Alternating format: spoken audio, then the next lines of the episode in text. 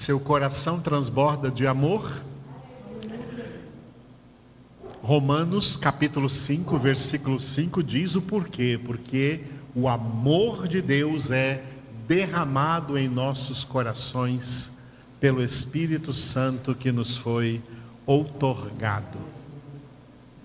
O amor é a principal das nove características do fruto que o Espírito Santo produz na nossa vida.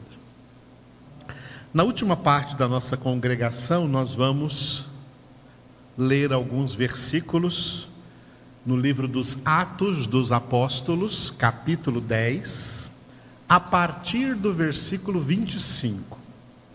Do versículo 25 até o versículo 33, nós vamos ler sobre a chegada do apóstolo Pedro na casa do centurião romano Cornélio, porque o centro dos acontecimentos deste capítulo 10 do livro de Atos é a evangelização deste centurião romano, Cornélio, e de toda a sua família, e de todas as pessoas que estavam ali reunidas e que ouviram a pregação do evangelho através do apóstolo Pedro. Muito bem. Este texto, então, que vai do versículo 25 até o versículo 33, ele está dividido assim: ó, versículos 25 e 26, o primeiro contato, primeiro contato de Pedro aí na casa de Cornélio. E do 27 ao 33, a razão da visita, tá? a razão da visita da visita de Pedro aí nessa casa. Estes versículos aí, 25 e 26, nós já vimos na quarta-feira. Se você acompanhou a nossa preleção de quarta-feira, nós já vimos isso. Então, nós pegamos agora do 27 ao 33 a razão da visita do apóstolo Pedro nesta casa, tá? Razão da visita. Esse texto aí do 27 ao 33 está dividido assim, ó. Do 27 ao 29, Pedro elabora uma pergunta, pergunta de Pedro para as pessoas que estão ali, especialmente para Cornélio, né? E do 30 ao 33, a resposta, a resposta de Cornélio. Então, primeiro a pergunta de Pedro, né? Atos 10, 27 a 29. Nesses versículos 27, 28 e 29, o 27 vai mostrar para nós que quando Pedro chegou na casa, ele viu ali muitos reunidos. Ou seja, todas aquelas pessoas reunidas estavam ali ávidas para ouvir o que este apóstolo de Jesus Cristo ia falar com todos eles, né? E depois então vem a declaração de Pedro nos versículos 28 e 29, onde ele vai fazer uma pergunta. O versículo 27, então, é o primeiro que nós vamos ler. Falando com ele, entrou, encontrando muitos reunidos ali. Ou seja, Pedro falando com Cornélio, né, o principal anfitrião da casa, entrou na casa de Cornélio, tá? deveria ser uma casa bonita, uma casa rica, porque os centuriões, eles eram da alta sociedade romana, tá? Então era uma casa ampla e ali então cabia muita gente, muitas pessoas deveriam estar ali. Por isso Pedro ali encontrou muitos, muitos reunidos. Vamos ver esse ambiente que Pedro encontrou naquela casa. Então Pedro vai fazer uma declaração, versículos 28 e 29, tá? Declaração de Pedro nos versículos 28 e 29. No versículo 28, ele vai, vai, vai abordar um tema, um tema clássico, que é a xenofobia judaica. O que é xenofobia? É o preconceito com pessoas de outras nacionalidades. Infelizmente, os judeus foram formados como povo, um dos povos mais xenofóbicos da face da terra, e Deus estava agindo na vida de Pedro, que tinha sido um judeu durante toda a sua vida, até se tornar um discípulo de Cristo Jesus, e mesmo depois da sua conversão, como também aconteceu isso com muitos judeus convertidos ao cristianismo, eles ainda mantiveram certos costumes e até maus costumes judeus, como por exemplo costumes xenofóbicos. E no versículo 29, Pedro vai dizer que, vencendo essa xenofobia, ele diz: Eu vim sem vacilar. Ou seja, ele veio à casa de Cornélio com a convicção de que Deus o estava enviando para pregar a eles o evangelho. Então, o versículo 28, né? A quem se dirigiu dizendo, tá? Pedro viu ali uma multidão, a quem se dirigiu dizendo. Agora Pedro disse assim: Vós bem sabeis que é proibido a um judeu ajuntar-se ou mesmo aproximar-se a alguém de outra raça. Mas Deus me demonstrou que a nenhum homem considerasse comum ou imundo. Ou seja, Pedro está declarando aqui, né? O meio, a cultura xenofóbica em que ele foi formado, que não podia se ajuntar ou se aproximar, o judeu não podia se ajuntar ou se aproximar a alguém de outra raça. Por isso que as pessoas de outra raça eram chamadas em Israel de gentios. Gentios que significa etnias, gentes, povos, mas que tem um aspecto pejorativo. Gentio é aquilo que muita gente chamaria de gentinha, tá? essa gentinha, ou gentalha, igual vocês conhecem por aí, né? gentalha, gente com quem nós não devemos nos misturar.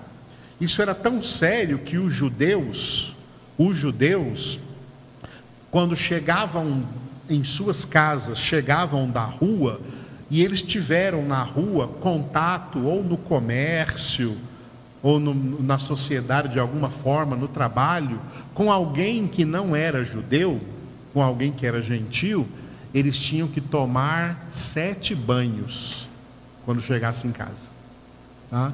Tinham que tomar sete banhos. E esses banhos eram chamados de banhos cerimoniais, que na língua lá do, dos hebreus era chamada, na religião judaica eram chamados, esses banhos eram chamados de abluções, abluções, sete banhos. E é por isso que nas casas dos judeus sempre tinha sete talhas para eles encherem de águas para tomarem esses banhos. É por isso que lá em Caná da Galileia, no casamento onde Jesus transformou a água em vinho, tinha ali sete talhas para isso, para os judeus fazerem isso. Nas casas dos judeus tinham sempre sete talhas para eles tomarem sete banhos quando chegassem da rua, porque tiveram contato com pessoas de outra raça. Xenofóbico. O povo de Israel é muito xenofóbico, mas eles reclamam quando pessoas de outras nações também têm um comportamento antissemita. Eles reclamam do antissemitismo de outras pessoas na terra, mas não percebem a sua xenofobia em relação às outras pessoas da terra. Xenofobia é pecado, preconceito contra pessoas de outra raça. Jesus quebrou a xenofobia quando ele falou assim em Mateus 16, 15: Indo por todo o mundo, pregai o evangelho a toda criatura, sem discriminar ninguém, nação, cor, raça, aspecto, classe social, grau de intelectualidade, idade. O Evangelho não discrimina ninguém. O Evangelho é para ser anunciado a todos. Então Pedro declara aqui que ele venceu esse preconceito xenofóbico que ele tinha, porque Deus mostrou para ele, Deus demonstrou para ele naquele lençol que ele viu naquela visão antes de vir à casa de Cornélio, que nós já lemos aí em Atos 10. E aí o versículo 29 ele diz: Eu vim sem vacilar. Por isso, versículo 29, uma vez chamado, vim sem vacilar. Pergunto, pois, por que razão me mandastes chamar? Pedro sabia muito bem por que razão ele estava ali. Ele sabia que ele estava ali para pregar o evangelho.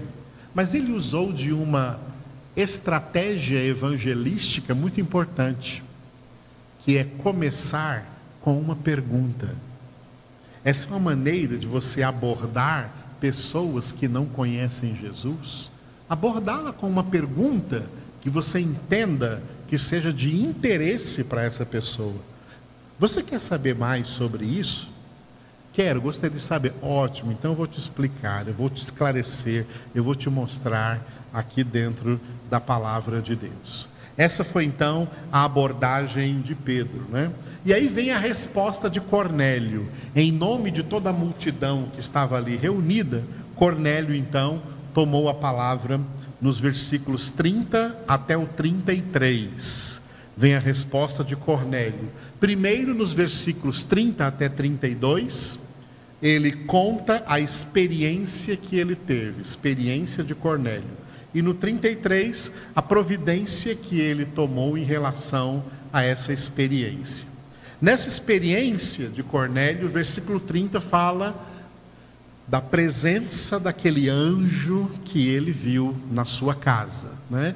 E nos 31 e 32 ele repete diante de Pedro e da multidão que ela estava reunida a palavra do anjo, a palavra que o anjo disse para ele. Então, presença do anjo, versículo 30. Respondeu-lhe Cornélio. Cornélio respondeu para o apóstolo Pedro: Faz hoje quatro dias. Olha, tudo isso aconteceu em quatro dias, né?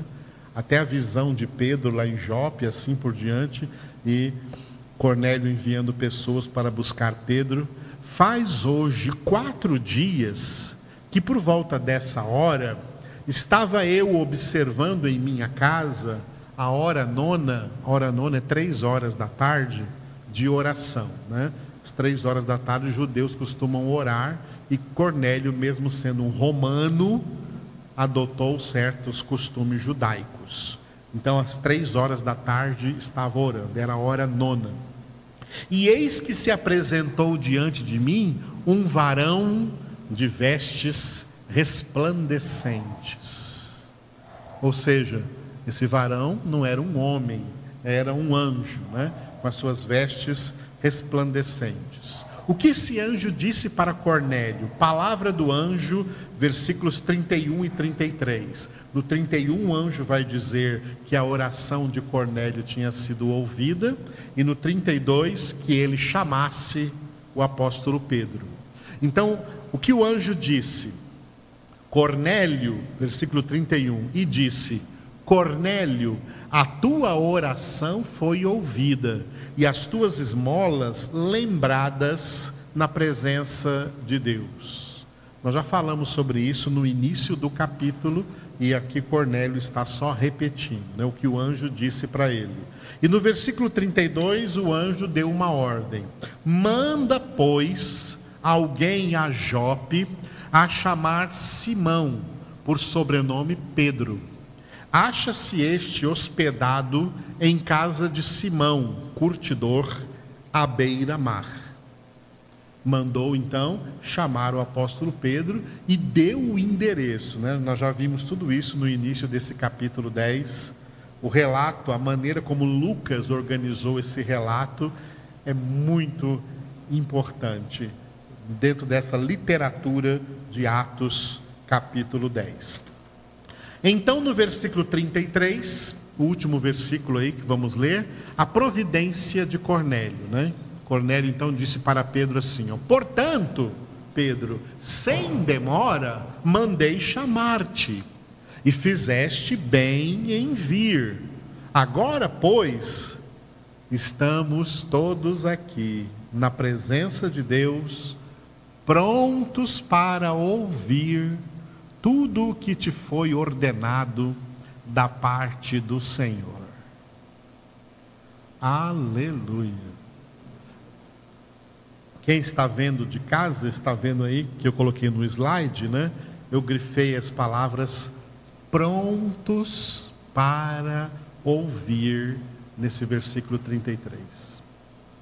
Como é maravilhoso quando a gente prega o Evangelho para alguém que está pronto para ouvir. A maioria das pessoas no mundo não estão nem prontas a ouvir, nem nem dispostas a ouvir, e ao contrário disso, elas odeiam ouvir qualquer pregação. E é por isso que 1 João 5,19 é uma realidade, onde João escreveu: Sabemos que somos de Deus, mas o mundo inteiro jaz no maligno. A condição espiritual dos homens no pecado é uma condição que opera neles várias coisas, e uma das coisas que essa condição opera nos pecadores é criar dentro deles uma indisposição em ouvir a palavra de Deus. Uma indisposição em ouvir o Evangelho. Não, não quero ouvir isso, isso é chato, isso é enfadonho, isso é cansativo, isso é uma mensagem retrógrada, isso já passou, nós estamos vivendo agora em outros tempos, isso aí nós não queremos ouvir.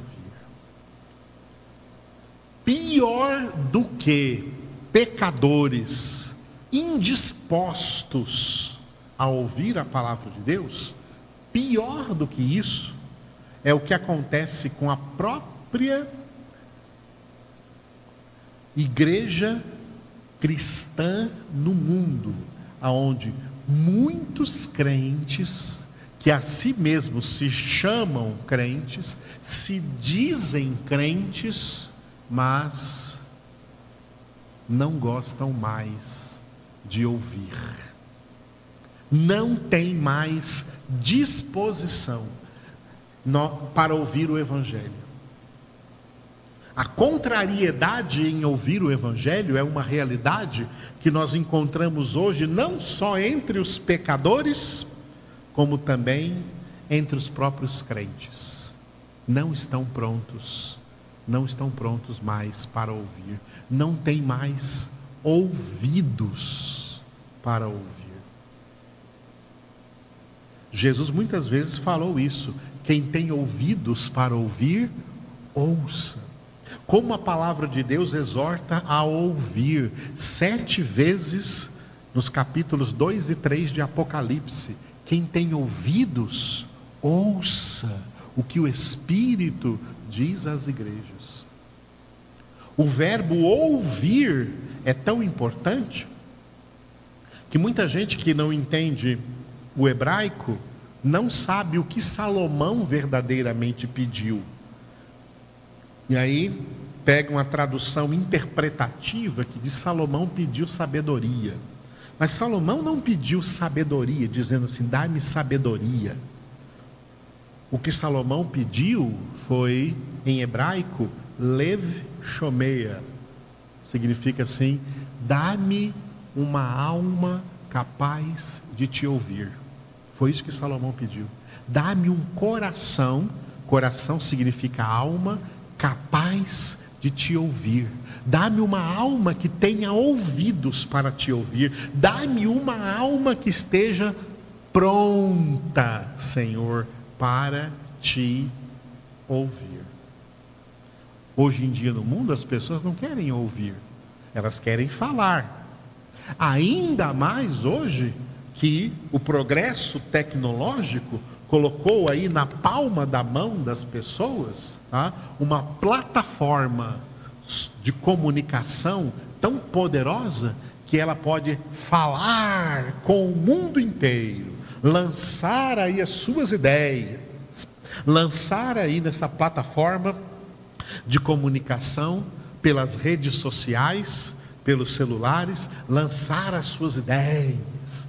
E muitas pessoas gostam de quando elas ficam famosas em lançar as suas ideias, ou alguma frase, ou alguma cena que chama a atenção de muita gente, e as pessoas veem lá, olha, essa aqui teve 100 mil curtidas, não sei quantas pessoas aqui estão seguindo o Instagram dessa, desse fulano, estão se, tem tantos seguidores. Essas pessoas passam a ser chamados de influenciadores digitais porque eles conseguem levar as suas ideias longe. Isso é algo é algo tremendamente prazeroso para o ego dessas pessoas. Imagine que antes as pessoas não tinham esse poder de comunicação. Agora o poder da comunicação está nas mãos das pessoas. Isso é um perigo, isso é um perigo. É uma realidade, mas é uma realidade perigosa. Como Deus impediu a construção da Torre de Babel? Cortando a comunicação deles, confundindo as línguas, eles não puderam mais se comunicar e aí então desistiram de construir a Torre de Babel. Mas agora a Torre de Babel já está construída. É uma torre invisível e o topo dela já chegou lá no céu, na atmosfera da Terra, acima da atmosfera da Terra, nos satélites de comunicação. Todo mundo entende todo mundo, todo mundo entende as línguas, língua inglesa, língua espanhola são línguas globalizadas no mundo inteiro. E aonde quem não conhece essa língua tem tradutores nos aparelhos, pode traduzir, todo mundo se entende e é por isso que a multiplicação da iniquidade é mais veloz no mundo inteiro, onde todo mundo quer falar e ninguém está pronto para ouvir, muito menos a palavra de Deus. Pedro aqui estava numa situação muito vantajosa. Como a gente fala no português, ele estava aqui com né, a faca e o queijo na mão. Estava aqui numa reunião onde pessoas não convertidas estavam ali prontas para ouvir o Evangelho. Por isso, dentro dessa casa vai acontecer um verdadeiro Pentecostes, quando Pedro estiver pregando, texto que nós vamos ver mais para frente. Mas dentro desta, desta mensagem de pessoas prontas para ouvir, eu gostaria de agregar um versículo de Tiago, Tiago capítulo 1, versículo 19. Tiago capítulo 1, versículo 19. Sabeis estas coisas, meus amados irmãos, Todo homem, pois, seja pronto para ouvir, tardio para falar, tardio para se irar. Repetindo? Sabeis estas coisas, meus amados irmãos. Todo homem, pois, seja pronto para ouvir, tardio para falar, tardio para se irar. Quem está vendo o slide? Eu coloquei de vermelho: todo homem seja pronto para ouvir e grifei o ouvir. Pronto para ouvir. Ouvir antes de falar. Ouvir primeiro. Principalmente ouvir a palavra de Deus. Prontos para ouvir a palavra de Deus. Essa é uma das características dos poucos escolhidos. Esta é uma característica dos eleitos de Deus. Eles estão sempre prontos para ouvir a palavra de Deus, porque nela eles têm o seu prazer. Aleluia.